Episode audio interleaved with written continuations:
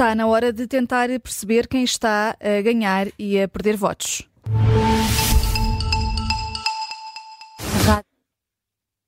É o caça ao voto, hoje com uh, o diretor executivo do Observador Miguel Pinheiro, com o Rui Pedro Antunes, editor de política, e com a Judite França, que faz parte do painel da tarde política.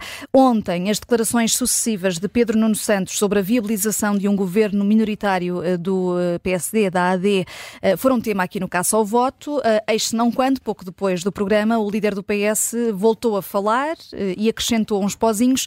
Agora, abrir a porta a uma nova geringonça deixa passar um governo da AD se não ganhar ou eh, se não houver uma eh, maioria eh, de esquerda, Rui Pedro Antunes?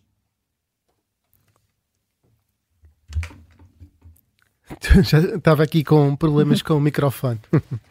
um, a verdade, um, na verdade, o que veio, uh, Pedro Nuno Santos ontem disse tudo e o seu contrário uh, relativamente a isso. Já depois de, um, de termos aqui conversado, voltou a tentar explicar a, questão da, da reciprocidade. Um, o, que eu, o que eu diria é que uh, um, o, a prestação de Pedro Nuno Santos hoje uh, uh, ele já está a ganhar votos porque ainda não falou. Portanto, o Pedro Nuno Santos, acho que se ele tivesse ficado em silêncio após o debate, estava bom. Entretanto, entrou aqui numa lógica de dizer, desdizer, corrigir, corrigir a correção uh, que me parece que não, não tem sido útil para clarificar a, a, a, toda a situação. Um, neste momento há, há, há, já uma incerteza sobre aquilo que ele, que ele pensa, um, porque não sabemos o que é que podemos tomar como, como, como positivo.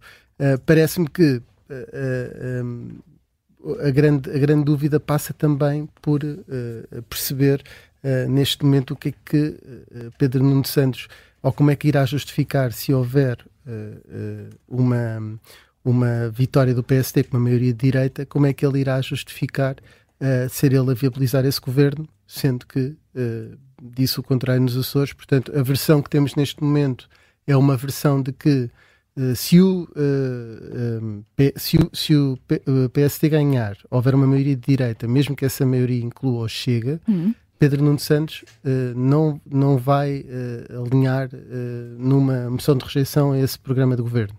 E, portanto, aí vai ter que justificar politicamente esse ponto. No meio desta brincadeira toda, ficou esta certeza. Portanto, isto é um bocadinho mais longe do que aquilo que Luís Montenegro, mesmo que pense, verbaliza neste momento.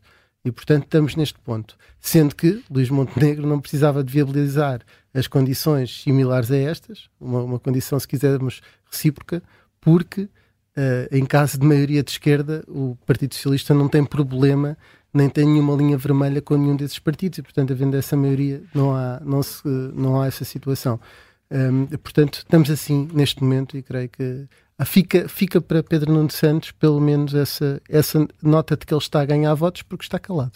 Miguel Pinheiro, uh, sentes-te desobrigado a compreender qual é o posicionamento de Pedro Nuno Santos relativamente a estes cenários de governabilidade? Eu desisti logo no dia do, do frente a frente. Uh, logo aí achei que não valia a pena estar a investir muito tempo nesta, nesta enorme confusão. Acho que, independentemente de, da substância, a imagem que Pedro Nuno Santos está a passar é, se, se Luís Montenegro está a passar a imagem de que não quer responder a uma pergunta, até porque de facto não, não quer, quer.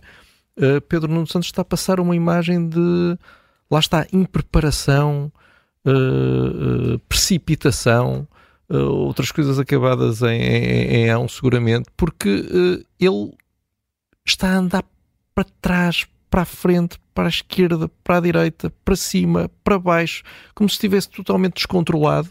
Já ninguém percebe o que é que ele defende, porque vamos ver, mesmo aquelas pessoas que argumentam, e eu não sou uma delas, que ele se saiu muito bem no debate, porque clarificou a posição do PS em relação à situação em que a AD esteja em primeiro lugar e não haja uma, uma, uma maioria de esquerda, qual clarificação?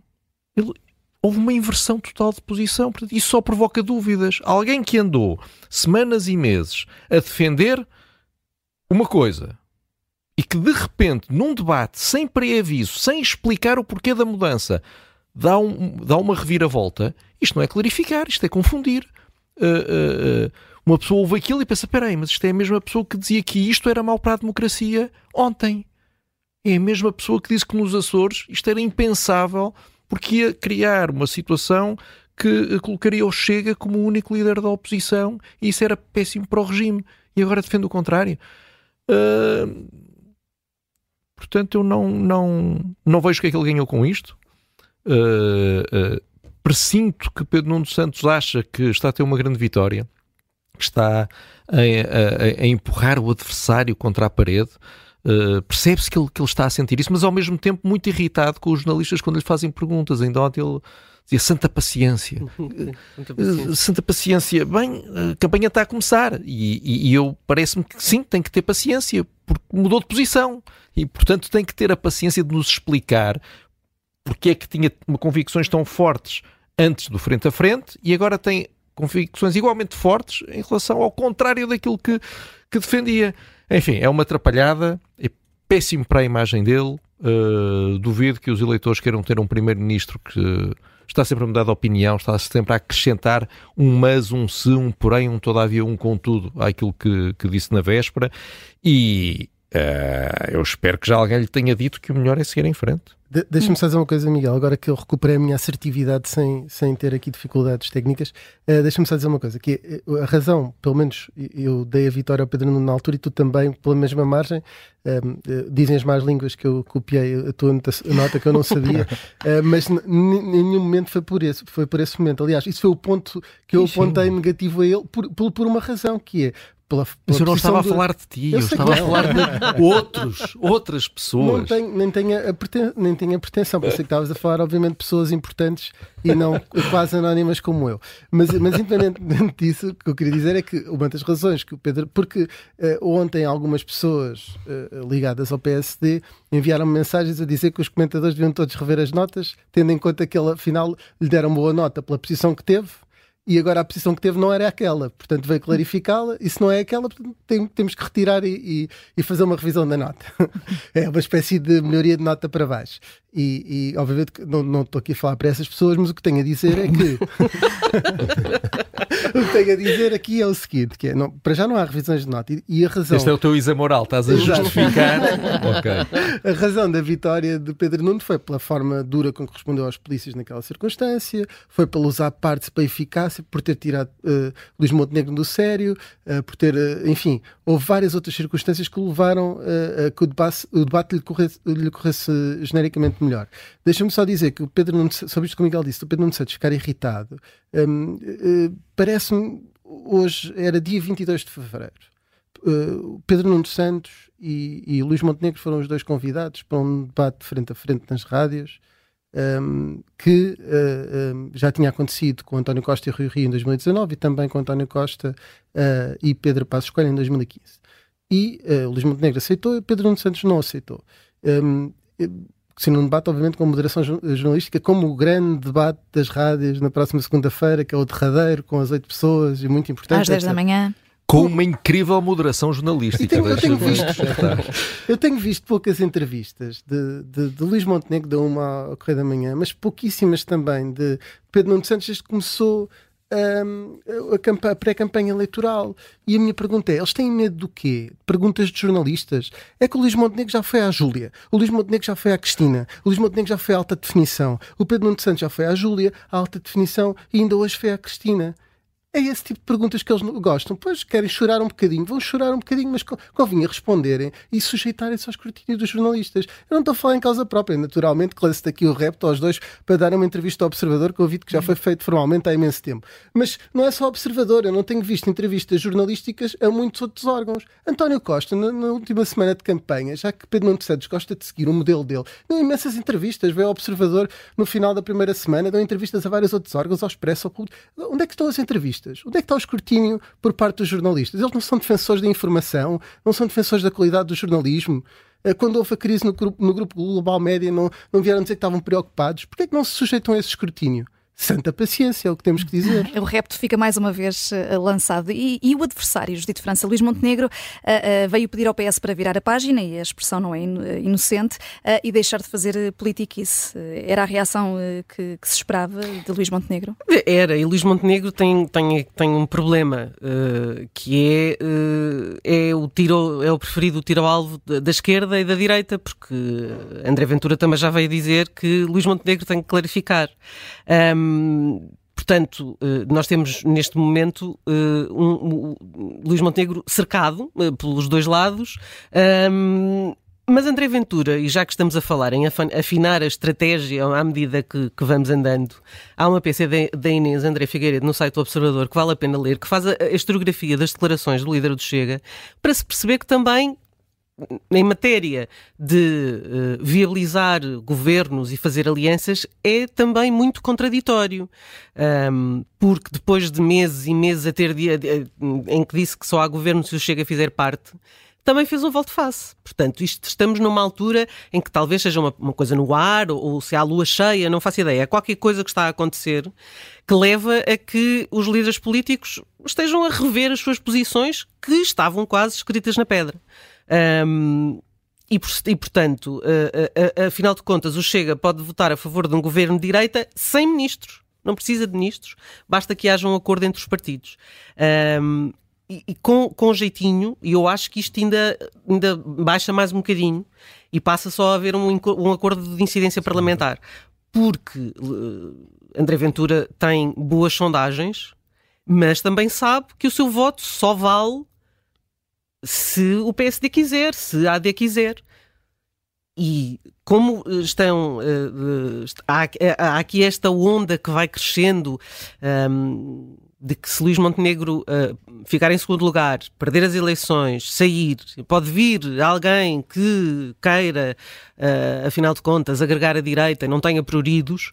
E eu acho de facto que André Ventura fez questão de fazer esta mudança de, de discurso era bom que eles parassem com isto e falassem de outra coisa. Podem falar de outra coisa, podem Propostas falar do eleitorais, talvez. Era, podia falar do país, era interessante. Uh, vamos mudar de tema, mas eu gostava só de fazer uma pergunta, uh, Rui. O, desobrigado, a referência que Pedro Nuno Santos ontem fez ao desobrigado, isso está totalmente esclarecido. Foi um lapso de língua de Pedro Nuno Santos que indiciou, caso o PSD não dê as mesmas garantias que Pedro Nuno Santos deu, então o PS não se sentiria obrigado a viabilizar uh, um governo da AD nas circunstâncias em que o próprio definiu. Uh, sim, uh, parece uh, aquela. ah, se aquele menino não me vai dar a goma dele, também então, não dou a minha para, para trocar. Mas ele veio dizer que, que afinal, pronto. Foi um lápis de língua. Não, ele diz que foi mal interpretado. Não foi mal interpretado. Ele expressou-se foi mal. Ou, ou, pelo menos naquele momento achou que devia utilizar aquilo politicamente e saiu-lhe mal. Mas o que ele veio esclarecer e, a, e a, o que temos neste momento é que, em caso. temos neste momento é esta em hora. Em caso de maioria de direita e vitória da AD eh, Pedro Nuno Santos viabiliza, ou melhor, não obstaculiza, não, uhum. não, não um deita abaixo um programa, depois o orçamento é outra coisa, não, um programa de governo uh, uh, de Luís Montenegro. O que o desobriga, esta palavra agora está em voga, uh, vamos ver se não é a palavra do ano no primeiro ano, o que o desobriga uh, depois de, de, ter que fazer um acordo com o Chega nessa fase do processo. Muito bem. Então vamos agora olhar para os novos detalhes sobre o caso da avó de Mariana Mortágua, que entrou derrompante nesta campanha, nesta fase pré-campanha. A revista Sábado eh, noticia que nunca houve motivos para sobressaltos e que as cartas que os inquilinos receberam um, continham pedidos de uma atualização legal da renda, com valores descritos uh, como ínfimos, por uma fonte que fala com a Sábado, na casa de 1%. A coordenadora do Bloco de Esquerda mantém que disse a verdade. Rui. Bom, um, se nós olharmos estritamente uh, para as palavras de Mariana Mortágua, um, houve várias omissões, ou seja, um, Mariana Mortágua não explicou o caso todo, portanto, tudo aquilo que lhe foi imputado é difícil uh, de encontrar na, na frase algo que esteja errado, porque ela não disse na altura a minha avó foi despejada, a minha avó foi viver para a rua, a minha avó teve que ser ajudada por familiares, a minha avó passou a pagar de 80 para 400 euros ou de 400 para 1000. Não foram dados detalhes nenhums. O que houve foi uma sugestão na altura que tinha havido um sofrimento particular de avó, equiparando-a até a pessoas que nessa altura efetivamente tiveram situações complicadas, porque será a partir dos 65, vamos imaginar um idoso com 64 anos. Uhum. Pode ter ficado numa situação complicada, não é? Ou com 60, ou enfim. Ficaram, de certeza. Ficaram, de certeza. Sim. E é verdade que, genericamente, todos os idosos podem ter ficado assustados nessa altura um, com essa situação. Portanto, olhando estritamente para, para, as declarações, não terá mentido, mas as omissões não, politicamente até, dizem A avó muito. até podia ficar sobressaltada quando recebia uma carta da EDP a, perguntar, a pensar que era do senhorio. Há várias razões para isso. A questão é que ela tem duas coisas erradas. Primeiro, trouxe uma situação familiar e particular para o debate uh, político que depois não, não quis explicar. E foi logo, foi logo errado não, uh, não, não, não, não querer explicar e foi errado trazer a familiar, porque acho que devia preservar Uh, os políticos devem preservar os familiares nestas circunstâncias. Senão, depois não se podem queixar. Não, porque agora a avó está a ser alvo deste escrutínio. Uhum. É? E a senhora dispensava isso claro. certamente. É? Esse é o, o, primeiro erro. O segundo erro é, é, é ter empolado a situação uh, para uma coisa que não era a sugestão. Ou seja, mesmo que uh, literalmente não, não, não, não, não, possa, não se possa ser imputado uma mentira, estava lá na sugestão essa ideia de que a avó de facto tinha sofrido com aquela situação ao mesmo nível de outras pessoas que sofreram eventualmente e provavelmente mais do que a avó de Mariana Mortágua. Uhum. Miguel Pinheiro. Uh, só, só, só, só sublinhar que nós estamos uh, a falar de uma senhora de idade obrigados por Mariana Mortágua. Isto, obviamente, é, é uma coisa que todos nós dispensávamos. Foi a líder do Bloco de Esquerda que fez com que uma parte do, do, debate seja, seja sobre isso. O problema eu acredito que muitas pessoas de idade na altura se tenham assustado. Uh, mas não, é lei, não, era com a lei. Era com o que o Bloco de Esquerda dizia sobre a lei. De facto, o discurso do Bloco de Esquerda sobre a lei dava a entender que era uma lei feita para despejar velhinhos. Como se cabesse na cabeça de alguém uh, um governo fazer uma lei para, despeja, para, para, para, despejar, uh, uh, mandar para a rua uh, os, as, as, pessoas de mais idade. Ora, precisamente a lei tinha mecanismos de proteção das pessoas de, de mais, mais, idade, idade, já agora. E pessoas com deficiência. Esse, esse, esse é que é o ponto. Podemos discutir a lei, se é boa, e a lei, já agora, também não veio do nada. A lei veio, podemos debater se é boa, se é má, para resolver um problema que existe em Portugal, que existia há muito tempo em, em Portugal e que trazia e que trazia dificuldades precisamente no arrendamento, na habitação e na existência de habitação para arrendar uh, uh, uh, em Portugal. E esse problema é que fez com que nós fôssemos um, sejamos um dos países onde há mais proprietários de casas com dívidas aos bancos e foi isso que fez com que Portugal fosse um dos, um dos países que sofresse mais com a subida das taxas de juro. Enfim, tudo isto está ligado, como dizia o outro, e portanto convém não... não Havia uma grande degradação do parque habitacional, precisamente. Claro. Serviu também para a reabilitação do... O problema do é que o Bloco continua a contar-nos histórias da carochinha. Qual é a reação da, da Mariana Mortágua a isto? É dizer que eh, estamos perante mais uma tentativa uh, da extrema-direita de atacar os avós. Primeiro, isto é, é, é, tão, é tão absurdo, portanto agora, agora temos a extrema-direita a atacar os avós. E depois, uh, não, nós estamos perante um artigo jornalístico Uh, penso eu. Uh, acho que a, a, sábado não é a Folha Nacional, não, não é, não, nem é o esquerda.net, não é propriedade de, de, nenhum partido. Está a fazer um trabalho de escrutínio ao qual é obrigado, é suposto os jornalistas fazerem este trabalho, e mais uma vez quem trouxe o assunto Uh, uh, para, para, para o debate político e para a campanha foi Mariana Mortágua, que quis fazer um truque retórico para intimidar o adversário num debate, para calar o adversário, tirou a cartada da avó e depois deu, deu no que deu. E, e, claro, quando tudo corre mal, o que é que o Bloco faz? É extrema-direita. Eu espero é que não vão agora atrás da mãe de, de Rui Tavares. Judito, que... o que é que se te oferece dizer sobre este caso? Eu, os meus colegas de painel já disseram tudo, porque de facto uh, não há. Uh, para já não há pachorra para.